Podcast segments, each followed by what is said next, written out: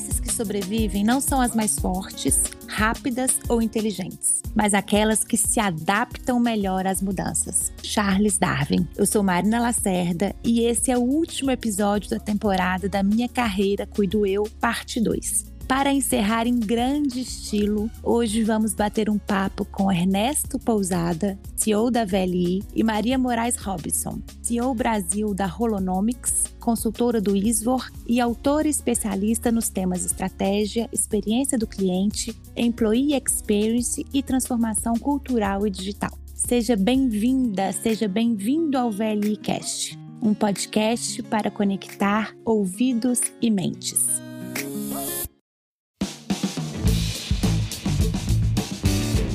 Maria e Ernesto, sejam muito bem-vindos. Um prazer enorme ter vocês aqui fechando essa temporada. Muito obrigada, Marina. É uma grande satisfação estar aqui com vocês hoje, com o Ernesto, para falar sobre esse tema que é tão relevante nesse momento em que a gente vive. Marina, muito obrigado pela oportunidade. É uma honra poder participar de um tema tão importante como esse. Maria, vai ser um bate-bola bastante interessante, tenho certeza. É um tema assim muito recorrente ao longo de toda a minha vida profissional e um tema que pessoalmente eu gosto muito. Então vai ser um prazer imenso poder participar desse podcast aqui hoje. Que bom, gente. Muito bom ter vocês aqui para falar de adaptação, que nunca se fez tão importante. E a gente começou a nossa conversa com uma célebre frase né, do naturalista britânico Charles Darwin, que foi o responsável pela teoria da evolução e um dos pensadores e cientistas mais importantes da história. E de acordo com a teoria dele, há uma luta pela sobrevivência na natureza. E aqueles que sobrevivem não são necessariamente os mais fortes, e sim aqueles que melhor se adaptam às condições do ambiente que vivem. E adaptação é a palavra-chave da nossa conversa de hoje. Maria, eu vou começar por você, que é a nossa especialista no tema. A gente vive um momento muito desafiador, em que as mudanças são constantes, são profundas, e nesse contexto, essa competência de adaptação se faz absolutamente necessária. Olhando um pouco para a história e pensando nessa frase que a gente abriu o nosso episódio do Darwin, e nos estudos conduzidos por ele ainda no século XIX,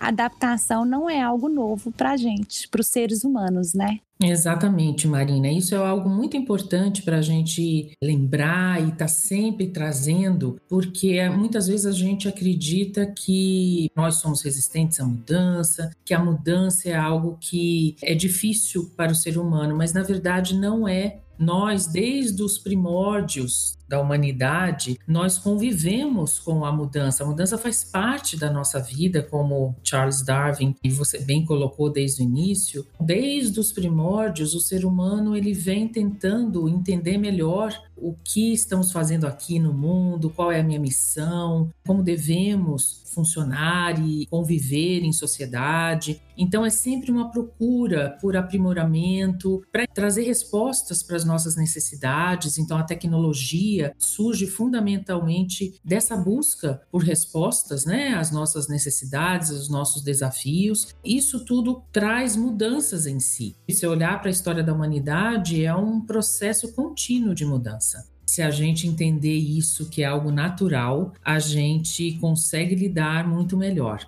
O que a gente vê nas últimas décadas, e se a gente quiser colocar aí uma data específica a partir da década de 90, com o advento da globalização em grande escala, com o advento da tecnologia, que se tornou ainda mais dinâmica e muito mais rápida, que trouxe aí uma abertura de comunicação sem fronteiras, né, internet, todas as redes sociais, enfim, a gente vê que esse processo de mudança, a mudança, o estímulo à mudança se tornou muito mais frequente e rápido. O que é característico desse momento que a gente vive é a necessidade de nos adaptarmos mais frequentemente. E isso é algo novo na história da humanidade, esse nível de dinamismo. Exatamente. Ernesto, tendo em vista esse resgate histórico aí que a Maria fez para gente e dessa necessidade de adaptação urgente, considerando esse elevado nível de mudança, e pensando aí que o Fórum Econômico Mundial, no relatório que ele lançou em outubro de 2020, o último relatório, pensando no corte Brasil, uma das competências com maior criticidade e urgência para serem desenvolvidas nos nossos profissionais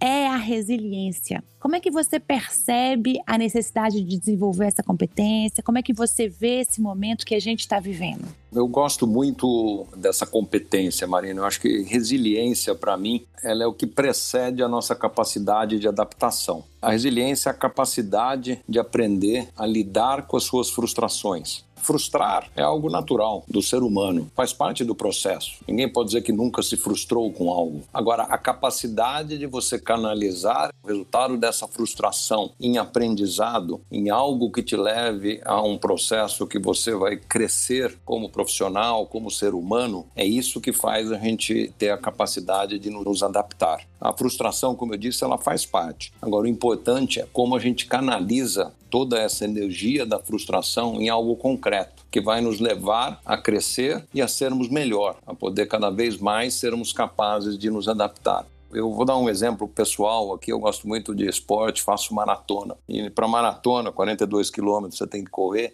E a gente se planeja, se prepara para aqueles 42 quilômetros, é, muitos meses de preparação e se prepara para o dia da corrida. Só que no meio do caminho, muitas coisas saem diferente do que a gente tinha planejado. Você está lá correndo, começa a doer uma perna que não estava no plano. Uma cãibra imprevista ali, né? Exatamente. vem a cãibra, vem um negócio. E assim, você tem que a todo momento, isso que gera, gera frustração. Pô, mas eu me preparei, tinha feito tudo conforme o plano. Ali eu vou criando essa capacidade, me frustro, mas você cria uma capacidade interna de ir aprendendo com o momento e adaptando. Nenhuma prova, eu já fiz sete maratonas, nenhuma saiu exatamente como planejado. Agora, em todas eu cruzei cruzei a linha de chegada. Então é justamente essa resiliência de se frustrar sim, mas canalizar essa frustração em algo concreto que vai te levar à capacidade de adaptação é que vai fazer a diferença, uma competência muito necessária, a resiliência para que a gente possa cada vez mais estar nos adaptando ao mundo, como a Maria falou aí, de constante mudança e mudanças cada vez mais rápidas. Então a gente já sabe que para transitar nesse contexto aí de mudanças perpétuas, é fundamental que a gente seja capaz de nos adaptar, que tenhamos flexibilidade e que tenhamos também resiliência. Quais comportamentos, Maria, você acha que os profissionais precisam desenvolver para que eles sejam bem-sucedidos considerando esse cenário? Muito bom, eu gostei muito do que o Ernesto falou a respeito da resiliência e da frustração, porque processos de aprendizado, eles trazem em si naturalmente a tentativa e erro. A gente precisa conviver com esse erro, entender o erro, porque erramos, o erro legítimo, que é aquele erro em que a gente está tentando acertar. Faz parte do processo de aprendizagem, né? Faz parte do processo. Então, eu, eu sempre digo que a gente precisa fazer as pazes com isso. Ao longo dos anos, a gente sempre teve muito essa busca da perfeição, que é ótimo, eu acho que é isso que motiva a gente a buscar sempre o melhor, mas faz parte do processo a gente realmente entender que o erro faz parte, a gente aprender com o erro e a gente fazer e tentar de novo e tentar de uma outra forma. Um dos primeiros comportamentos que eu gostaria de trazer é o que a gente chama de tolerância ao erro, mas não é tolerância ao erro da negligência, é a tolerância ao erro da tentativa, o erro que faz parte do processo de aprendizado. Outro comportamento que a gente precisa desenvolver e é um comportamento, passa por um sentimento, é o desapego. Porque quando a gente fala em mudança, a gente fala em abandonar uma forma ou algo que a gente fazia de determinada forma para fazer de uma forma diferente. Então a gente precisa desapegar daquilo que a gente estava acostumado. Também a aceitação da nossa vulnerabilidade, ou seja, saber que eu sozinho talvez eu não tenha todas as respostas. Então eu preciso do outro, trabalhar em time, né, em equipe, contar com o outro para me ajudar a trazer respostas mais precisas, respostas mais claras para um problema novo, também é um outro comportamento muito importante, né? Entender que eu preciso do outro, que eu posso contar com o outro e nesse sentido, a diversidade tem um valor muito grande, porque muitas vezes eu vejo numa direção, mas a direção em que eu estou enxergando algum problema, algum desafio, eu não estou abarcando, eu não estou conseguindo enxergar a totalidade. E uma outra pessoa, diferente de mim, com outro ponto de vista, pode me ajudar, inclusive, a enxergar melhor. Então, a diversidade tem um papel fundamental nesse contexto que a gente vive de mudança e de dinamismo. Uhum. Também a experimentação. Quando a gente fala em mudança, em novas respostas para novos problemas, a gente precisa experimentar novos caminhos. E para fazer isso, a gente pode fazer isso testando testes com que a gente chama de protótipos, ou seja, eu testo pequeno, vejo se aquilo dali está funcionando ou não. Se der certo, eu posso escalar, eu posso aumentar o impacto, fazer isso em grande escala. E para que a gente possa fazer e adotar esses novos comportamentos, adotar bem, a gente precisa, claro, ter algumas seguranças, ou seja, o que, que nos traz segurança nesse momento de mudança? Um dos pontos é um propósito claro, né? Hoje a gente está falando muito sobre propósito. Para que que eu estou fazendo isso? É, o que que eu estou buscando? Qual que é o meu propósito maior dentro de uma organização? Qual que é o propósito coletivo daquele grupo dentro da organização? O que que aquele grupo está buscando junto? E também aqueles elementos que nos trazem segurança, ou seja, os nossos valores, aquilo que a gente acredita, aquilo que nos motiva, as relações que temos, as relações de alta qualidade. Esses são pontos de muita importância em momentos de mudança. Eu costumo fazer uma analogia com o mar, a gente imaginar a gente boiando lá no meio do oceano, aquela turbulência ali daquele mar. Se a gente não tiver um pedaço de madeira, por exemplo, para nos apoiar, a gente não consegue avançar, a gente não consegue ir em direção à terra. A gente precisa ter esse pedaço de madeira ali, que são os nossos mecanismos mesmo de segurança, para que a gente, a partir deles, possamos fazer as mudanças que sejam necessárias para nos adaptar. Maria, muito interessante todas essas questões que você trouxe. Eu vou pegar alguns pontos para o Ernesto falar um pouquinho para a gente. Pensando, Ernesto, na necessidade de demonstrar vulnerabilidade, na necessidade de experimentação para que a inovação aconteça, de tolerar esse erro honesto.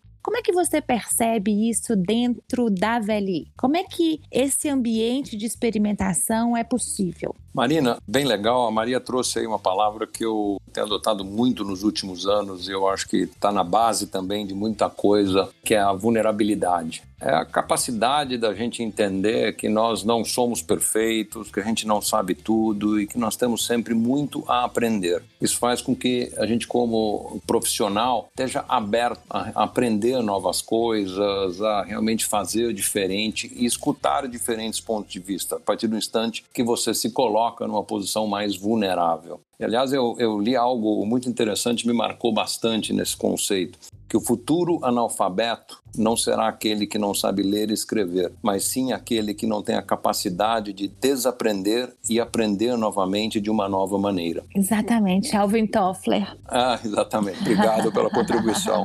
Isso me marcou muito porque você precisa, na base disso, demonstrar e ser capaz de entender a sua vulnerabilidade. Aqui na VLI, um conceito que a gente discute bastante é a curiosidade. A curiosidade ela está na base de todo o processo de inovação, ela está na base do processo de experimentação sendo curioso, a gente estimula muito as pessoas a serem curiosas aqui na VLI. E outro aspecto que a gente faz bastante aqui também é esse aspecto da gente reconhecer os erros que a gente faz ao longo do processo. Erros são naturais, todos nós erramos. Claro que a gente procura antes fazer protótipos, como a Maria bem colocou, experimentações em modelos menores, em MVPs, né, Minimum Viable Products, e assim, dessa maneira, a gente vai experimentando, errando e aprendendo com os erros. Uma capacidade muito importante que a gente tem que ter é a capacidade de reconhecer o erro. Não adianta só errar. Se vocês aqui a gente fala muito na velhice, se você errou e reconheceu o erro e aprendeu com aquele erro, isso foi um investimento que a Veli fez no desenvolvimento do profissional.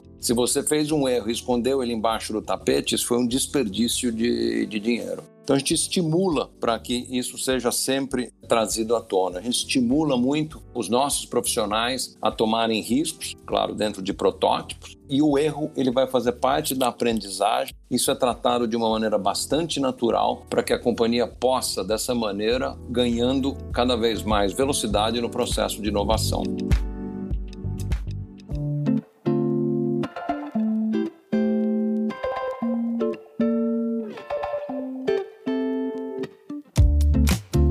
Você falou muito aí da questão da vulnerabilidade e a gente sabe que a vulnerabilidade está associada à questão da segurança psicológica. Maria também disse na fala dela aí da importância da segurança, né? A gente conversou muito sobre isso ainda nessa temporada, no episódio 2, que, segundo a especialista Amy Edmondson, a segurança psicológica é a crença de que uma pessoa não será punida ou humilhada por falar suas ideias, por trazer questionamentos, por falar de suas preocupações, por falar de seus erros, de seus tropeços. Como é que é isso dentro da VLI? É, sem dúvida alguma, a VLI é uma empresa que preza muito pela segurança psicológica e eu quero resgatar o que a Maria falou. Isso tem muito a ver com inclusão com aceitar a diversidade e a inclusão, ou seja, eu trazer o pensamento diverso, aquele ou aquela que é diferente e incluir esta pessoa, aceitar pontos de vista distintos. Eu acho que aqui na Velia a gente tem coisas que nos guiam muito fortemente. A Velia é uma companhia muito de propósito, transformar a logística do Brasil. Os valores nossos bastante sedimentados, temos um código de ética que nos direciona bastante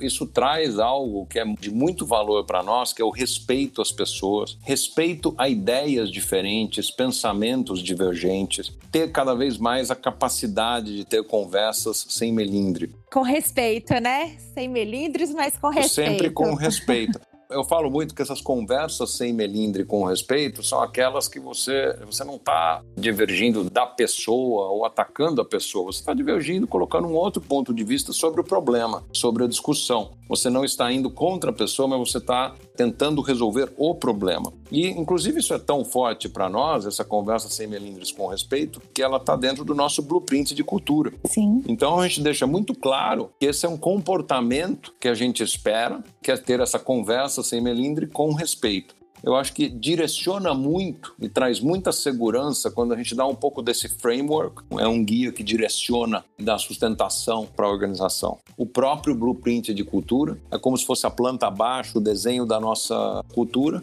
e também uma cultura cada vez mais voltada à diversidade e inclusão e que respeita pensamentos divergentes. Porque para a gente ter a capacidade de aprender, para a gente ter a capacidade de inovar, nós precisamos trazer pessoas cada vez mais com experiências distintas, com experiências de vida, profissionais, de outras culturas e que possam livremente expressar seus pensamentos aqui dentro da companhia, contribuindo com o processo de inovação da empresa. Maria, pensando aí nessa temporada, né, que é da minha carreira, cuido eu, e que a gente tem falado em todos os episódios das competências necessárias desse mundo e de qual comportamento que é esperado desses profissionais. O que você pode dar de recado para os nossos ouvintes?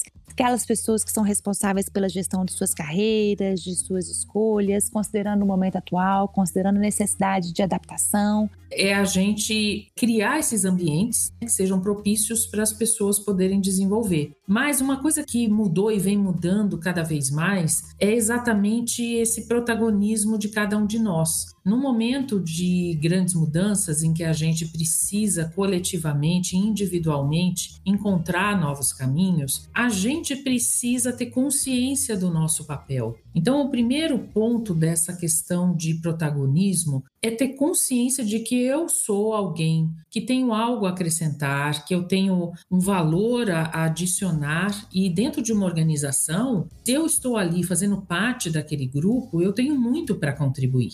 Cada vez mais eu preciso estar atento às mudanças que estão acontecendo no ambiente, a tudo que está sendo requerido e eu ser responsável por buscar as respostas, por buscar uma maior capacitação, eu conseguir identificar quais são as necessidades de desenvolvimento que eu preciso para que eu possa avançar, para que eu possa fazer o meu trabalho de uma melhor forma. E para isso a gente pode contar né, com as nossas redes de relacionamento, a gente pode ser proativo dentro de uma organização. Se eu não estou satisfeito, de repente, com um processo, do jeito que ele está acontecendo, eu consigo identificar melhoras, melhorias nesse processo, é, eu poder interferir, eu poder falar, eu poder me colocar ativamente para que essa melhoria aconteça. Exatamente, Maria. A gente tem falado muito disso. Nessas duas temporadas, a gente tem trazido diversos temas, mas sempre com um pano de fundo a questão do protagonismo de carreira, né? Uhum. E Ernesto, pensando aí você como principal executivo dessa organização, que você está aí junto com as pessoas, percebendo para onde essa organização está caminhando, necessidades de competências que são requeridas hoje, que serão requeridas aí no futuro. O que, que, você pensa sobre isso? Como é que a gente fala para essas pessoas, para esses profissionais, da importância de olhar para frente, do que, que essa organização vai precisar de mim, como eu me desenvolvo, no que me desenvolvo, e que elas são responsáveis pelo seu próprio crescimento e pelo seu aprimoramento profissional? Não, Marina, obrigado pela pergunta. Sem dúvida alguma, um ponto extremamente relevante, o protagonismo de cada um de nós em cuidar da nossa carreira, em cuidar do nosso aprendizado, o protagonismo de desenvolver o nosso trabalho dentro aqui da VLI, dentro da empresa, isso sem dúvida alguma é o que faz a diferença. Eu vejo que aqui na VLI a gente dá as condições e o ambiente para que as pessoas possam desenvolver o seu melhor, para que elas possam crescer, ter oportunidades de desenvolvimento, de crescimento, para que elas tenham as ferramentas, a segurança psicológica para desenvolver o seu trabalho da melhor maneira possível. Mas isso tudo só vai acontecer se realmente as pessoas tomarem do seu eu, do seu desenvolvimento e realmente forem protagonistas do seu futuro. Isso significa cada vez mais ganhar, primeiro, o entendimento da sua vulnerabilidade, que nós falamos anteriormente, mas ter confiança, fazer o seu jeito, trazer as experiências diferentes que cada um traz e ter realmente a determinação de acreditar em todo o seu potencial de transformação. Eu acho que a palavra protagonismo é também uma palavra que eu gosto bastante, porque são aquelas pessoas que não ficam esperando as coisas acontecerem, elas fazem acontecer. Elas não perguntam o que a empresa, o que a VLI vai fazer por mim, ou que eu vou fazer para crescer, para me desenvolver, para entregar o resultado. É responsabilidade da companhia dar o ambiente que permita a inovação, que dê segurança psicológica mas o protagonismo, a gente está realmente avançando com confiança, aprendendo ao longo desse processo, tomando conta das coisas que realmente são importantes para mim e para a execução do meu trabalho e fazendo isso com iniciativa, com vontade própria, sem esperar um terceiro ou seu chefe ou alguém voltar até você para que isso possa acontecer. Realmente a importância de todo mundo estar tá alinhado ao redor do propósito, dos valores, da nossa cultura mas a partir daí, cada um seguindo o seu caminho. Isso vai dar uma guia maior para que cada um, para assegurar que a companhia toda está seguindo na direção correta. Mas a partir daí, cada um tem que pegar isso e realmente ser o protagonista seja da sua carreira, seja do seu trabalho, e realmente avançar com força, confiança, para poder seguir transformando a logística. Exatamente, Ernesto. Muito legal. E no episódio 2 dessa temporada, a gente falou bastante sobre o protagonismo. Inclusive, tem uma frase que a nossa especialista falou, Conceição Lacerda. Ela fala assim: se me afeta, o problema é meu. Portanto, profissionais protagonistas, independente de aonde que está acontecendo a questão, se está me afetando de alguma forma, eu sou corresponsável por isso e faz parte do meu trabalho ajudar a resolver, a entender melhor essa situação. Né? Eu acho que, além da questão do protagonismo de carreira, de que eu sou responsável pelo meu desenvolvimento, eu sou responsável pelas entregas da minha área, mesmo que não seja diretamente uma responsabilidade minha, mas se está me afetando, o que, eu posso fazer para contribuir? É isso que a gente quer que as pessoas tenham este comportamento.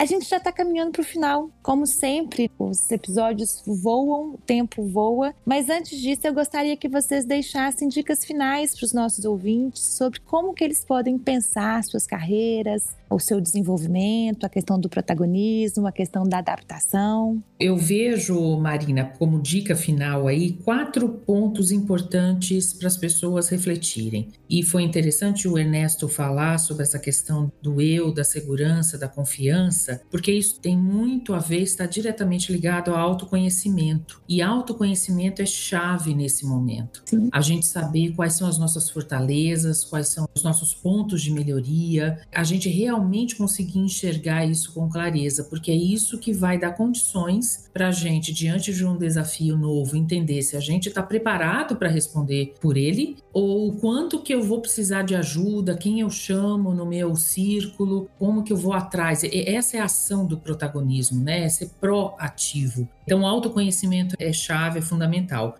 O segundo é exatamente pedir ajuda. Ao ter autoconhecimento, saber que eu sozinho posso não ter as respostas. Então, eu posso contar com outras pessoas e eu proativamente buscar essa ajuda. O terceiro é fazer um plano pessoal do que eu vou trabalhar em um plano com etapas, com prazo, com que metas eu quero atingir. Então, é, um é plano pessoal de desenvolvimento. Isso está na mão de cada um fazer. Você pode fazer um plano, rascunhar ali num papel quais são os meus objetivos, quais são as minhas fortalezas, minhas fraquezas ou pontos de melhoria e o que, que eu vou fazer para isso melhorar, né? Para que eu possa avançar. Atividades aí de aprendizagem para cada um desses pontos, né, Maria? Para cada um desses pontos. E, e o quarto é, é trabalhar para aprimorar a qualidade das relações. A gente é responsável pela qualidade das nossas relações. Eu sempre falo que relações elas precisam ser nutridas para que elas aumentem né, a qualidade. Eu poder contar com a minha rede, eu enxergar né, quais são essas pessoas, como que eu impacto o outro, como o outro impacta em mim, e eu poder trabalhar na melhoria dessas relações. Essas quatro dicas que eu gostaria de deixar. Eu acho que foi bem interessante escutar a Maria falar. Eu acredito bastante também no autoconhecimento.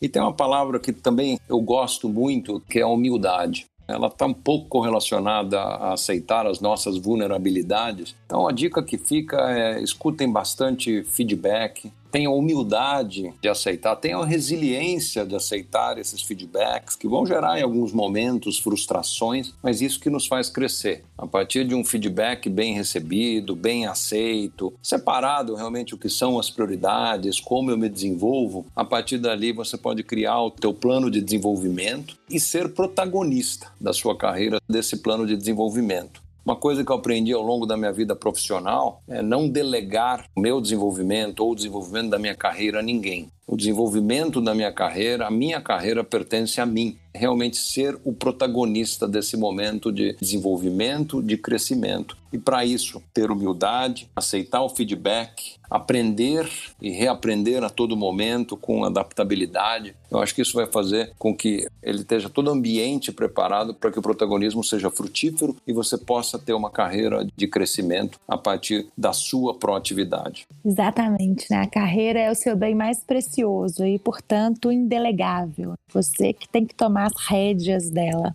Muito obrigada pela participação de vocês e pelas contribuições tão significativas que vocês trouxeram hoje. Ah, muito obrigada, Marina, Ernesto. É uma conversa muito bacana, muito importante, como a gente falou logo no início. E é um momento muito especial do mundo. Eu costumo dizer que a gente precisa ter lucidez do momento histórico que a gente está vivendo, que é um momento de muitas oportunidades de fazer diferente aquilo que no passado a gente fazia de uma outra forma. É um momento em que a gente pode experimentar coisas novas, né? É muito bom poder conversar sobre isso. Eu gostaria de agradecer muito ao convite e ter a oportunidade, né, de ter essa conversa com o Ernesto, com você e levar um pouco mais de reflexões, né, para os ouvintes. Marina, também queria agradecer bastante. Marina, Maria, muito obrigado. Foi um prazer estar aqui. E só complementando, eu também acredito muito que esse momento que a gente vive é especial. Eu tenho falado muito aqui dentro da VLI. Nós não podemos desperdiçar a oportunidade que uma crise nos traz para a gente aprender e crescer.